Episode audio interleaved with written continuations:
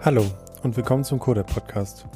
In diesem Podcast treffen wir uns regelmäßig mit Händlern und Experten, um mehr über ihre Erfahrungen in der E-Commerce-Logistik sowie im Aufbau und Skalieren von Fulfillment-Prozessen zu lernen. In dieser Folge spreche ich mit Christine Zeller, Gründerin von Ushi. Gemeinsam mit ihrer Mitgründerin Kati Ernst hat sie 2018 Ushi, eine Direct-to-Consumer-Marke für Periodenunterwäsche, gegründet. In unserem Gespräch beschreibt Christine die Herausforderungen in der Anfangszeit. Wir sprechen über die erfolgreiche Kickstarter-Kampagne im Herbst 2018 und wie sich die Anforderungen an die eigene Logistik seitdem verändert haben. Außerdem erläutert Christine, wie Uschi die Bestellspitzen nach ihrem Auftritt in der Höhle der Löwen meistern konnte und warum das Management von Vorbestellungen sie derzeit beschäftigt. Zu Beginn stellt sich Christine am besten selber kurz vor. Ich bin Christine, bin 38 Jahre alt und habe vor eineinhalb Jahren zusammen mit Kati Uschi gegründet. Und Uschi ist eine Firma, die Periodenunterwäsche herstellt. Und zwar als erste in Deutschland. Wie bist du denn damals zusammengekommen mit der Kati und wie seid ihr auf die Idee gekommen, Periodenunterwäsche zu verkaufen? Also Kati ist seit mehr als zwölf Jahren wirklich eine sehr, sehr gute Freundin von mir. Also wir kennen uns aus diesem privaten äh, Kontext quasi. Und wir haben eigentlich immer schon überlegt, also Kati war ähm, über zwölf Jahre bei McKinsey, ich war über sechs Jahre bei Salando in, äh, in leitenden Positionen. Und wir haben eigentlich immer schon überlegt, ähm, wie kann man eine bessere Vereinbarkeit schaffen von Familie und Job. Mhm. Ja. Und wir waren beide nur so semi-happy mit dem, wie es eben geklappt hat in den Konzernen. Ja. Also einerseits super dankbar, wir, also ne, ich bin Salando super dankbar für das, was ich gelernt habe. Kati war auch super gern bei, McKinsey, aber diese Vereinbarkeit, die war schon immer eine sehr große Herausforderung. Mhm. Und wir haben deswegen dann ne, immer so überlegt und auch so verschiedene Ideen durchgespielt. Ne? Was könnte man machen? Auch wirklich so in der Wirtschaft gesucht. Wir waren jetzt nie so, dass wir gesagt haben, wir müssen unbedingt gründen. Ja, es war eigentlich nur mehr so, dass über die Jahre so aus einem Frust heraus, wo wir festgestellt haben, irgendwie gibt's das nicht. Ne? Wir wollen einen geilen Job haben, wo wir einerseits was mit Sinn machen, andererseits was machen, wo wir wirklich eine Verantwortung haben, ne? irgendwie eine spannende große Herausforderung. Ja, und auf der anderen Seite wollen wir aber halt flexibel arbeiten, so dass unsere Kinder und die Familie eben gut gut da reinpassen. Mhm. Und da ist uns einfach nicht gelungen, was zu finden. Und dann war mehr so aus der Not heraus, dass wir gedacht haben, okay, vielleicht müssen wir dann irgendwie selbst was machen, ja, wenn es halt nichts gibt, sozusagen auch von der Stange. Und ähm, genau, und dann war es so, dass Kati in Elternzeit war von ihrem dritten Kind und hat in der Elternzeit ähm, von einer Freundin von uns bei einem Ladies Dinner so unter dem Tisch quasi gezeigt bekommen, dass es was Neues aus Amerika gibt, und zwar Periodenunterwäsche. Also in Amerika gibt es tatsächlich ähm, schon seit 2015. Ähm, und da ist es so, dass sie uns das so zum ersten Mal gezeigt hat, diese Freundin. Ne? Und alle waren so, was, das kann doch nicht funktionieren und so, aber irgendwie interessant und so. Ne? Also es war halt so Thema des Abends quasi. Mhm. Und dann haben wir ähm, äh, eigentlich versucht, das mal für uns so privat zu kaufen, als, als Nutzerinnen einfach. Ne? Und dabei ist uns aufgefallen, dass es in Deutschland sehr schwer möglich war, nämlich eigentlich gar nicht. Man hätte es aus Amerika importieren müssen mit Zoll und Gedöns, ne, worauf keiner Lust hat. Und dann haben wir so gedacht, hm, interessant. Und auf unserer Suche sind wir aber in verschiedenen Foren immer wieder gestolpert darüber, dass wir nicht die Einzigen sind, die das versuchen zu beziehen. Ja, und überall war so, wo kriegt man das her und so. Ne? Und da dachten wir, okay, interessant, vielleicht machen wir das selbst. Ne? Und dann war so ne, die Idee geboren und dann ne, sind wir natürlich Betriebswirtschaftler beide und haben dann erstmal noch ordentlich den Business Case gerechnet und kann das Sinn machen, wie groß der Markt und so weiter und so fort. Ja, und haben dann entschlossen, das zu machen und haben ähm, Mitte 2018 offiziell die GmbH gegründet und aber schon sozusagen im Laufe des Jahres, Anfang 2018, angefangen, das Produkt zu entwickeln. Mhm. Und schlussendlich sind wir dann im September 2018 mit Kickstarter live gegangen. Ihr seid ja auch eine Direct-to-Consumer-Marke. Genau. Das heißt, ihr übernehmt ja eigentlich von Produktentwicklung über Logistik bis Vertrieb alles. Korrekt. War das insbesondere dadurch, dass ihr das zum ersten Mal gegründet habt, war das nicht sozusagen die größte Herausforderung, diesen ganzen, eigentlich alles abdecken zu müssen, ohne vielleicht das selber schon mal gebaut zu haben? Nee, als interessanterweise haben wir so nie drüber nachgedacht. Wir haben eigentlich immer eher gedacht, wie geil. So, ne? Du kannst quasi alles selbst bestimmen. Mhm. Du hast quasi von Anfang bis Ende genau alles in der Hand, ne? bis zum Kunden oder zur Kundin in dem Fall. Ne? Kannst du wirklich jeden Schritt selbst bestimmen und kannst dementsprechend auch das so bauen, wie du denkst, wie es halt am geilsten ist. Mhm. Und was halt bei dem Thema dazukommt, das ist ja ein riesen Tabuthema immer noch, auch wenn man in Berlin denkt, dass es das vielleicht nicht mehr ist, aber es ist es definitiv. Ähm, da ist es eben so, dass dieses Thema ja auch für, ähm, für Frauen oft schambehaftet ist oder problematisch, darüber zu sprechen. Ne? Und wir haben halt gedacht, wenn wir das jetzt zum Beispiel, sage ich mal, bei Kaufhof auf jede Wäscheabteilung mhm. verkaufen oder so, ne?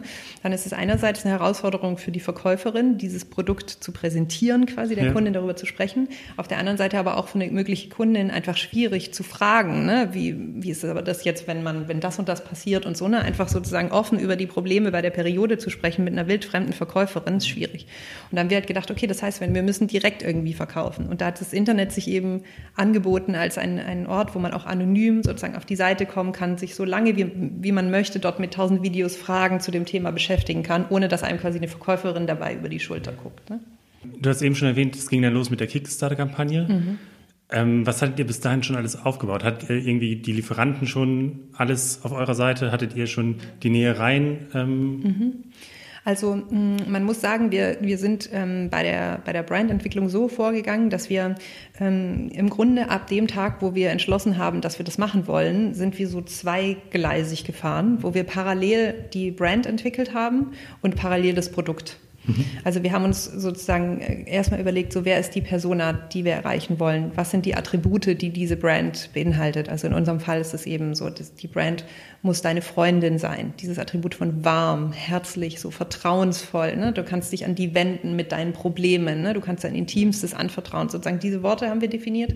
Hilft das sicherlich auch bei der Aufklärungsarbeit, die man noch leisten ja. muss, wenn man eben der Erste am Markt ist. Genau, genau und mussten da sozusagen so ein Vertrauensverhältnis schaffen und haben diese Brand-Attribute und dann auch so diese, die Bildsprache dazu, die Farbigkeit und so weiter, ne, unsere Verpackungen ne, entwickelt und aber parallel eben das Produkt. Also so diese Kundin, die wir so im Kopf haben. Und bei uns ist es eben ein sehr breites Kundinnenbild. Also wir haben gesagt, wir wollen die Marke sein für alle Frauen, mhm. eben keine Berlin-Mitte, Hipster, Fashion-Brand sozusagen, die nur sozusagen die High-End, irgendwie voll informierte, sondern wirklich ne, die Mama in Castro Brauxel, ne, auch die soll sich angesprochen fühlen von unserer Bildsprache und unser Produkt ähm, eben kaufen. Ja. Und ne, das Produkt haben wir quasi parallel entwickelt. Und das heißt, zum Kickstarter Launch hatten wir im Grunde schon ein fertig entwickeltes Produkt. Wir hatten die Lieferanten ähm, in place, quasi, wir hatten die Nähereien definiert, wir hatten ähm, den, ne, wir hatten schon die Logistik hatten wir da noch nicht. Aber ja, im Grunde war eigentlich schon alles fertig. Marketingplan stand. Wir haben auch schon angefangen, eine Community aufzubauen auf Instagram. Das ist ja für uns ein ganz, ganz wichtiger Brand-Channel, wo wir auch sehr, sehr aktiv, Kathi und ich, ähm, Stories machen jeden mhm. Tag. Ne? So. Und äh, genau, das war alles schon in, schon in place, quasi bevor wir überhaupt gelauncht sind. Und dann gab es die Kickstarter-Kampagne, die auch sehr erfolgreich war. Mhm, ähm, genau. Und dann habt ihr, glaube ich, Anfang 2019 angefangen, die ersten äh, auszuliefern, die ersten genau, Produkte. also Ende, zwei, also tatsächlich in der letzten Woche 2018 war, okay. waren die letzten, äh, also die ersten Auslieferungen, ja. Genau, also September, Oktober, bis Oktober lief die Kickstarter-Kampagne. Wir hatten 10.000 Euro uns als Ziel gesetzt. Am Tag davor noch total schlecht geschlafen und gedacht, wir müssen das auf 5.000 runter, das schaffen wir nie, so, ne, wie viele sind es so. Und dann, genau, haben wir fast 50.000 Euro dann zum Schluss gemacht. Das war tatsächlich auch für uns überraschend, ja. Also wirklich so unsere Company auch so im Businessplan hatten wir halt so ein, so ein langsames Ramp-up mhm. Ne, geplant, so bis die deutsche Kundin irgendwie mal, ist ja nicht sehr innovationsliebend eigentlich, ne? Und da war aber so direkt mit dem ersten Tag war so krass, die hat darauf gewartet, ne? Das erfüllt irgendwie ein, ein Bedürfnis ähm, von ihr. Genau, und ähm, ja, dann haben wir Ende Dezember die ersten Produkte verschickt. Was hat sich seitdem verändert? Insbesondere, wir gucken mal auf die Logistik, was mhm. hat sich seit der Kickstarter-Kampagne eigentlich da verändert? Ja, viel. Mhm. Ähm, wir haben für die Kickstarter-Kampagne ist ja so fast schon so ein bisschen Ehrensache gewesen, dass wir die selbst versenden. Mhm. Ne? So auch so, du als Startup brauchst du ja diese Bilder im Keller und so ist ja quasi Pflicht. So. Und ähm, dementsprechend haben wir das auch gemacht. Also wir haben tatsächlich bei mir zu Hause im Keller in Pankow ähm, im Dezember, da war es saukalt mit Schals und so Winterstiefeln und so, ne, die Pakete halt gepackt. Ne? Das war auch einfach total lustig, weil der, der äh, Logistiker, der die Uschis halt angeliefert hat, der war halt so, ich glaube, ich bin hier falsch, weil das ist ja ein Wohnhaus. Und der war halt mit so einem riesen LKW da. Ne? Das war ja einfach schon eine riesen Bestellung, weil wir ja so viel verkauft hatten. Ne? Und dann haben wir halt da versucht, die Europaletten in meinen Keller zu kriegen. Und hat er mir noch geholfen, die Sachen in den Keller zu tragen. Also das war interessant. Und äh, ja, genau, und dann haben wir halt ganz viele Werkstudenten eingestellt, die uns halt geholfen haben. Ne? Wir haben uns so ein Picking- und Packing-Logik überlegt, mhm. was ja auch ne, für einen logistischen Laien wie uns, wir hatten keinerlei logistische Erfahrung, ne? aber man muss sozusagen diese Daten aus Kickstarter rauskriegen, die irgendwie schaffen, auf ein Label zu kriegen, das irgendwie systematisiert zu picken und zu packen und so. Ja, und dann haben wir äh, tatsächlich den ersten äh, Teil eben alles selbst versendet in tagelanger Arbeit und haben da währenddessen schon gemerkt, dass wir das nicht mehr machen möchten und einfach nicht können. Ne? Und es ist einfach so auch Lagerfläche und so hatten wir alles nicht wirklich. Und haben deswegen entschieden, dann ähm, die nächste Lieferung, die ankam, direkt schon über unseren Logistikdienstleister, den wir auch heute noch haben, mhm. zu, äh, verschicken, zu verschicken. Das ist ja eh immer so die ähm, wiederkehrende Frage des Gründens. Wann kann ich was outsourcen und wie gehe ich damit um? Ähm, war für euch immer klar, so schnell wie möglich outsourcen oder was, was sind die Dinge, die ihr gerne eigentlich bei euch behalten wolltet und Thema Logistik wahrscheinlich eher ja, gerne outgesourced ja. und Hauptsache es läuft gut? Also ähm, Kathi und ich haben ähm, bei der Gründung von Ushi schon diffuser, heute können wir es konkreter formulieren, immer so drei Ziele gehabt mit Ushi, die wir verfolgen wollen. Ja, also das eine ist so ziemlich obvious, monetäres Ziel. Ne? Wir wollen Geld verdienen damit. Es soll ein profitables Unternehmen sein, wo wir Lieferanten, Mitarbeiter alle gut bezahlen können. Ne? Das zweite war eben dieses Vereinbarkeitsthema und das dritte war so diesen gesellschaftlichen Wandel, ja, mhm. also dieses Tabu brechen, ja. Und gerade so dieser zweite Punkt Vereinbarkeit, der ist halt schwieriger, je größer das Team ist. Ja, umso mehr hast du natürlich Abstimmungs-, Kommunikationsmeetings, die du brauchst und so weiter. Und wir haben deswegen gesagt, dass wir zwar schon irgendwie eine decent große Company aufbauen wollen, aber das soll kein Unicorn werden. Ja, also wir sind nicht angetreten mit dem Ding, wir wollen den Exit in zwei Jahren und ne, so viel Funding rauf, wie es irgendwie geht und bam, bam, bam, sondern wir haben eher gesagt, ein profitables, sustainable Wachstum mit einigen Leuten, aber nicht vielen Leuten, so dass wir eben diesen Lifestyle auch wirklich dann noch haben, den wir uns auch erträumt haben von der Gründung. Und das hat einfach schon recht früh impliziert, dass wir Sachen outsourcen müssen. Ja, wenn du das alles in-house machst, hast du halt einfach tausend Leute. Ja. So. Und ähm, das heißt, wir haben eigentlich an sehr, sehr vielen Stellen einem Partner, wo wir Sachen outgesourced haben. Ja, also zum Beispiel bei uns bei der Produktentwicklung. Ne? Also wir sind, also ich habe zwar Textilbetriebswirtschaft studiert, aber ich habe keine Ahnung von Schnitttechnik zum Beispiel. Da haben wir eben eine Agentur, die uns betreut, ne? die die Schnitte für uns macht und die dann eben an die Näherei zum Beispiel übergibt. Ne? Näherei ist ja auch outgesourced, ne? So, dann die Logistik ist outgesourced. Wir haben auch zum Beispiel im SEO-Bereich, also Google, haben wir einen Freelancer, der ist super, der macht für uns da total viel. Also, ne? oder die Entwickler zum Beispiel für unsere Website sind nicht angestellt, sondern da arbeiten mhm. wir zusammen mit einer Agentur und so. Ne? Und deswegen gibt es bei uns an relativ vielen Stellen Outsourcing, ähm, ja, Partnerschaften sozusagen, mit denen wir aber wirklich so eng zusammenarbeiten und auch so regelmäßig, die sind im Grunde Teil des Teams. Ja? Mit denen machen wir auch so jährliche Feedbackgespräche wie mit Mitarbeitern und so. Also es ist, die sind quasi Teil des Teams. Ja. Und die Logistik outzusourcen war einfach schon sehr früh einfach aus Platzgründen erstens mal. Der ja, Keller war dann soll das Zeug passieren? Der Keller war zu klein, ja, so. Und auch auf, der anderen Seite einfach sind wir da nicht effizient gewesen. Ne? Und das, das kriegt man einfach viel besser hin, wenn du da Experten ja. hast. Wie haben sich ähm, eure Anforderungen da verändert, was Logistik angeht? Und wie haben sich vielleicht auch die Anforderungen eurer Kunden seit 2019 verändert? Mhm. Ja, also mm, natürlich ist bei uns es auch so wie bei anderen Unternehmen, dass der Kunde oder die Kundin in dem Fall schnell das Paket kriegen will. Ne? Das ist sozusagen sicher das Wichtigste, ne? dass die einfach nicht so lange drauf wartet. Aber was bei uns anders ist, ist eben, es gibt nicht so viel Wettbewerb. Also es gibt inzwischen auch andere Brands, die das machen, aber eben jetzt nicht so wie bei einer Schuhbrand, wo du sozusagen 150.000 andere Brands noch hast. Und dementsprechend ist es so, wenn wir zum Beispiel mal einen neuen Style launchen oder sowas und der ausverkauft ist, weil wir zu wenig bestellt haben, dann haben wir trotzdem noch ganz, ganz viele Kundinnen, die dann so einen Style vorbestellen. Mhm. Und das ist was, was ähm, für uns eine neue ähm, Anforderung, also die größte neue Anforderung eigentlich an die Logistik war. Ähm, wie geht man damit um, dass man Vorbestellungen hat? Ja, also ähm, am Anfang haben wir sehr viel mit Vorbestellungen gemacht, weil wir immer gar nicht glauben konnten, dass wir so viel bestellen müssen und sozusagen das anhält so. Ne? Und da waren wir ständig in der Vorbestellungslogik drin, immer zu wenig bestellt, es war immer schon weg, bevor das nächste ankam sozusagen.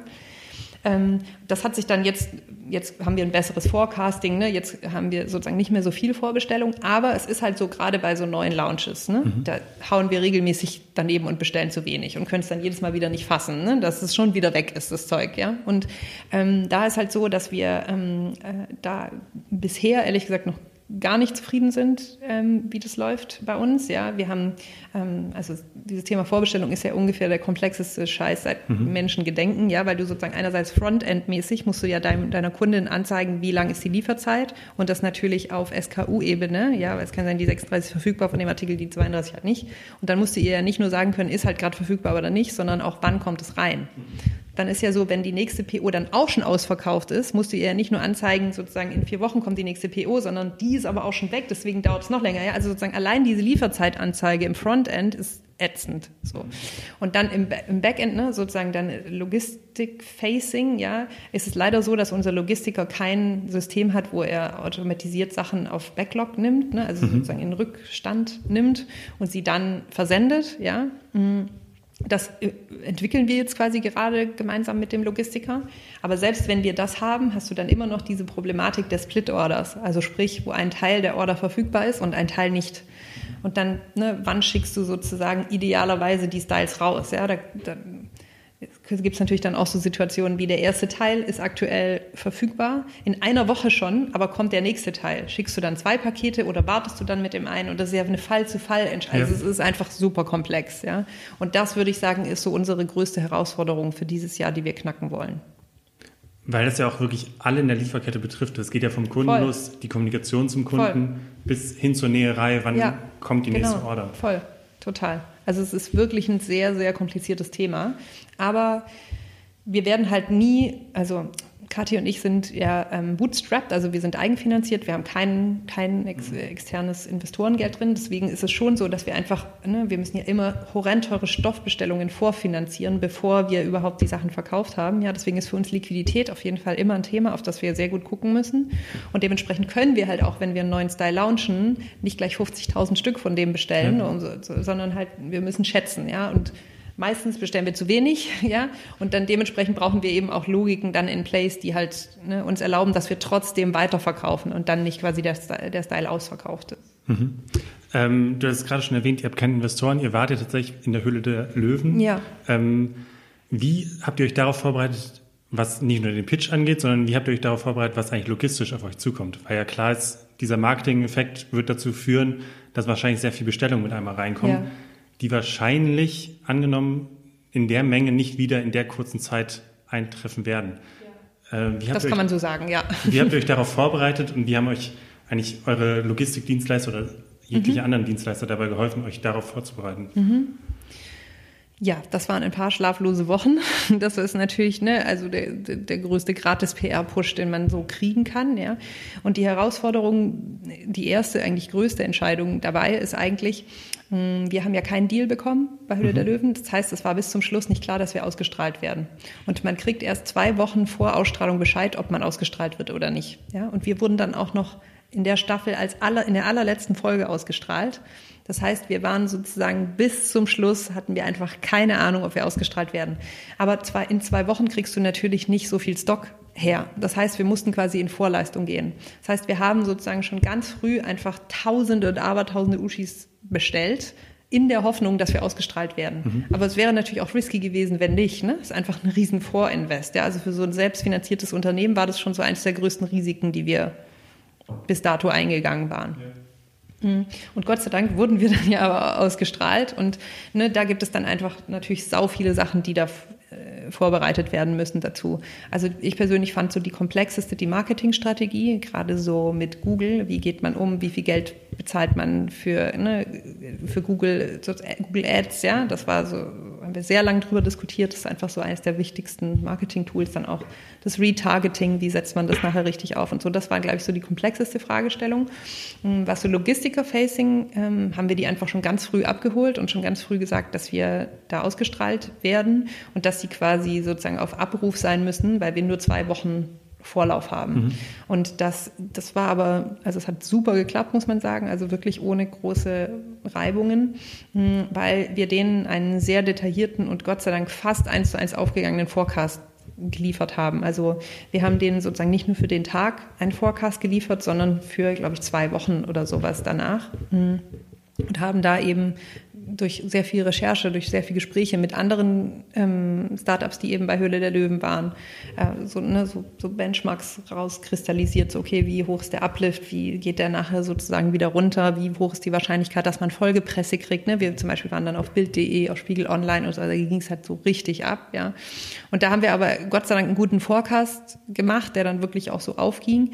Und ähm, ja, der Logistiker hat halt ähm, ne, Dreifachschichten gemacht, Samstag, Sonntag durchgearbeitet und ja, wir haben dann tatsächlich, ne, also an dem eigentlichen Ausstrahlungstag waren natürlich die meisten Bestellungen und wir haben jetzt geschafft, die dann innerhalb von so fünf Tagen ungefähr zu versenden. Und das ist schon wirklich, also also da war jeder Quadratzentimeter beim Logistiker war ausgenutzt für uns. Also es war wirklich bis zum Maximalen ausgelastet sozusagen. Aber es hat auch wirklich sehr gut funktioniert. Und was natürlich auch wichtig ist, wir haben dem Kunden auch auf der Webseite dann angezeigt, dass es halt sein kann, dass es ein bisschen länger ist, die Lieferzeit als normal. Da ist dann ja wahrscheinlich auch schon sehr hilfreich, dass man nicht mehr selber die Logistik macht, sondern dass man es outgesourced hat ja. um einfach solche Spitzen abfangen zu können. Ja, total. Ne? Also auch unser Logistiker ist dann auch an die Grenze geraten. Ne? Die haben halt alles Personal, haben halt Urlaubssperre. Ne? Es war quasi, alle sind halt so all hands on deck. Ne? Die mussten halt alle ran. so. Aber ja, das hätten wir selbst also selbst der Logistiker, ne, die waren ja. halt echt Tag und Nacht für uns am Schuften. Also bis nachts sind die da gestanden und haben die Pakete verschickt. Es war schon ein, ein Act. War das, wenn man jetzt so auf die guten zwei Jahre zurückblickt, die Uschi schon macht, war das so die herausforderndste Zeit? Hm, also ja, die Vorbereitung, so der, der, der Ramp-up zur Höhle der Löwen war auf jeden Fall sehr herausfordernd.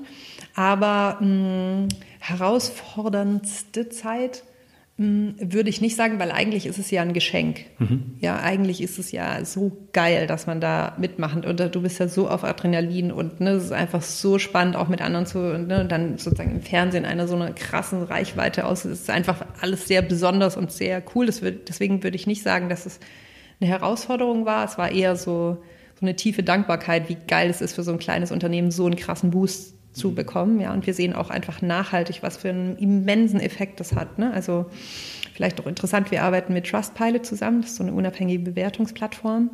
Und ähm, einfach dadurch, dass wir so viele Orders in der Zeit haben, haben wir jetzt halt super viele Reviews. Ne? Wir laden automatisch jeden, der kauft, ein, ein Review abzugeben. Und wir sind natürlich jetzt sozusagen qua Anzahl der Reviews sozusagen sowas von klar der Marktführer, ja, weil einfach so verglichen mit den anderen Wettbewerbern, die es da gibt, ist halt so far off, ja. Und das war für uns wirklich super. Deswegen die größte Herausforderung, würde ich sagen, hm, war eher so oder ist eigentlich jetzt eher für dieses Jahr. Wie schaffen wir es, ein Jahr hinzulegen, was noch besser ist als letztes Jahr? Ja, weil durch diesen krassen, so einen PR-Push kriegst du ja nie wieder. Ja, das kann ja kein Geld der Welt kaufen. Und wie schaffst du es jetzt sozusagen nachhaltig Spaß zu erzeugen, ne, im Gespräch zu bleiben. So. Und da haben wir jetzt zum Beispiel einen sehr erfolgreichen Launch gehabt mit einem neuen, mit einer Limited Edition, die wir ähm, gelauncht haben vor zwei Wochen. Das war zum Beispiel super. Das ist ein mega Sales Peak auch gewesen. So, aber da muss man jetzt halt wirklich so was, sehr viel dafür tun, ne, dass man eben das schafft. Und das würde ich sagen, ist eher herausfordernder als letztes Jahr. Und wenn wir so ein bisschen bei dem äh, Rückblick bleiben, was hast du denn gelernt ähm, im Aufbau von Uschi und was würdest du anderen Gründer, Gründerinnen raten, äh, die selber mal eine D2C-Brand aufbauen wollen? Was gilt es da zu beachten? Was sind Fehler, die man vielleicht vermeiden sollte, die ihr noch gemacht habt? Mm, ja, also ich glaube, für mich fängt es so ein bisschen damit an, dass man sich aussucht, was für ein Geschäftsmodell man macht. Ne? Also das war auf jeden Fall so ein sehr positives Learning, dass wir einfach ein geiles Geschäftsmodell haben. Ja, das ist halt, du hast keine physischen Stores, wo du ne, selbst drinstehen musst am Samstag und am Sonntag. So unsere Umsätze kommen halt auch, wenn Kathi und ich Sonntag auf dem Sofa sitzen. Ja, so. Das ist einfach total geil und ist auch einfach was anderes, als wenn du jetzt zum Beispiel so ein Beratungsbusiness aufziehst oder ein Coaching-Business oder so. Ne? Da hängt das Produkt ja quasi an dir als ja als Gründerin oder als, als Gründer. Und deswegen, das würde ich sozusagen sagen, als eins der wichtigsten Sachen, dass man das sich genau hinterfragt. So passt es zu meiner Lebenssituation jetzt, was ich da aufbauen will?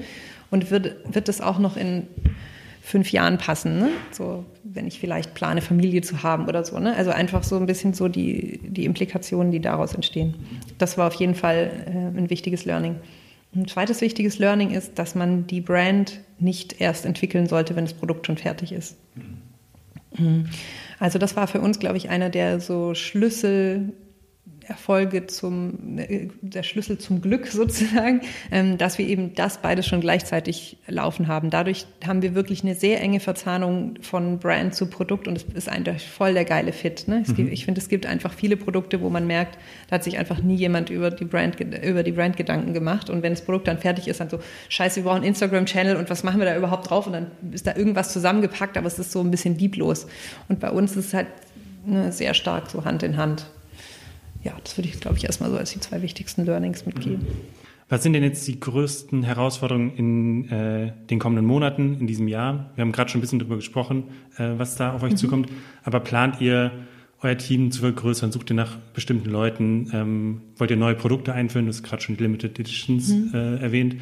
Wollt ihr in weitere Länder expandieren? Was sind da so eure Pläne für die nächsten Monate? Ja, das wird spannend. Ähm, also ich würde sagen, so die größte Herausforderung wird sein, dass wir eine neue Brand launchen wollen. Kann noch nicht sagen, was das Produkt wird, aber es wird wieder was im Female Health Bereich und es wird auch wieder ein, so ein, ein haptisches Produkt sozusagen. Ähm, das wird auf jeden Fall die größte Herausforderung. Da haben wir jetzt vor ein paar Monaten mit angefangen und ähm, haben auch dafür noch das Team ähm, erweitert oder beziehungsweise zum Anfang April wird, wird sie anfangen, ne, die dann sozusagen federführend dieses Thema vorantreiben wird. Und das wird auf jeden Fall was Neues. Sozusagen eine neue Brand zu haben, die ähm, auch in dem gleichen Space unterwegs ist, aber sich genug differenziert ne, von, mhm. von Ushi und wie wir dann sozusagen diese, diese Produkte, wie wir die Synergien zwischen den Teams heben. Ne? Also das wird auf jeden Fall eine, eine große Herausforderung und eine, auf die wir halt total Bock haben. Ne? Und auch einfach nochmal so eine große, mm, ja, einfach eine große Opportunity, einfach auch Umsatz ähm, seitig. Ja. Ähm, dazu kommt, dass wir auch innerhalb von Ushi noch Produkterweiterungen planen, die eben ähm, sozusagen über Periodenunterwäsche herausgehen. Also auch da sind es so ja, so Special Lounges, würde ich sagen, ne, die halt nicht einfach nur eine neue Form oder so von mhm. Unterwäsche sind, sondern wirklich so ganz andere Tiere sozusagen, die wir da nochmal so bespielen müssen. Auch das wird herausfordernd, wie wir das PR-seitig, Marketing-seitig dann wirklich so verpacken, dass es die Kundin auch versteht und ne, auch ne, es sind auch teilweise neue Zielgruppen, die wir dadurch erschließen können, wo wir aber bisher eben noch keine Best Practices haben, wie man die sich erschließt. Also da können wir auf jeden Fall noch, noch einiges lernen. Insofern wird es da ja, Sortimentserweiterungstechnisch geht es da richtig ab dieses mhm. Jahr. So. Und das ist auch geil und da haben wir so richtig Bock drauf auch. Ähm, was wir nicht machen werden, ist eine Länderexpansion, zumindest nicht, nicht dieses Jahr. Dieses Länderthema steht für uns immer so ein bisschen im Konflikt mit diesem flexiblen Arbeiten, ne? weil wenn du halt einen neuen Markt wirklich ordentlich angehen möchtest, musst du ja einfach reisen dann musst du dort mal sein, dann musst du den Logistiker vielleicht dort auswählen, ne? dann musst du gucken, wie machst du dort das Marketing nochmal speziell, dann brauchst du irgendwie Leute, die die Sprache sprechen, ne? also einfach die ganzen Komplexitäten, die halt mit einer Internationalisierung einhergehen, mhm. ja, und das ist eben was, was zumindest bisher noch nicht, nicht im Scope ist, weil es einfach bedeuten würde, dass wir zumindest einen Teil von unserem Lifestyle aufgeben müssten. Deswegen, sie sagt niemals nie, ne? aber jetzt aktuell ist es kein Fokus, sondern wir denken eigentlich eher so weiter in den deutschsprachigen Raum. Also Österreich, Schweiz ist, schon auf jeden Fall im Scope, aber es ist für uns ähm, ja nicht wirklich eine Internationalisierungsstrategie, weil wir die auf die gleiche Art und Weise ansprechen, auch in der gleichen Sprache ansprechen und so weiter. Hm. Genau, aber da, deswegen geht es eher sozusagen darum, den deutschsprachigen Raum weiter zu, also durch neue Produkte noch mehr zu erschließen, als jetzt sozusagen das bestehende Produkt auf noch weitere Märkte zu bringen, zumindest jetzt. Das war mein Gespräch mit Christine. Mehr Informationen zu Uschi findet ihr unter uschi-berlin.de oder auf der Instagram-Seite uschi.period.underwear. Diese Links sind auch in den Shownotes dieser Folge zu finden. Um mehr über den Aufbau einer Logistikinfrastruktur für Direct-to-Consumer-Marken zu lernen, haben wir einen Leitfaden in unserem Blog veröffentlicht. Der Link dazu ist in den Shownotes zu finden oder direkt unter medium.com slash codept. Über Anmerkungen und Feedback freuen wir uns wie immer unter hello at. Vielen Dank fürs Zuhören und bis bald.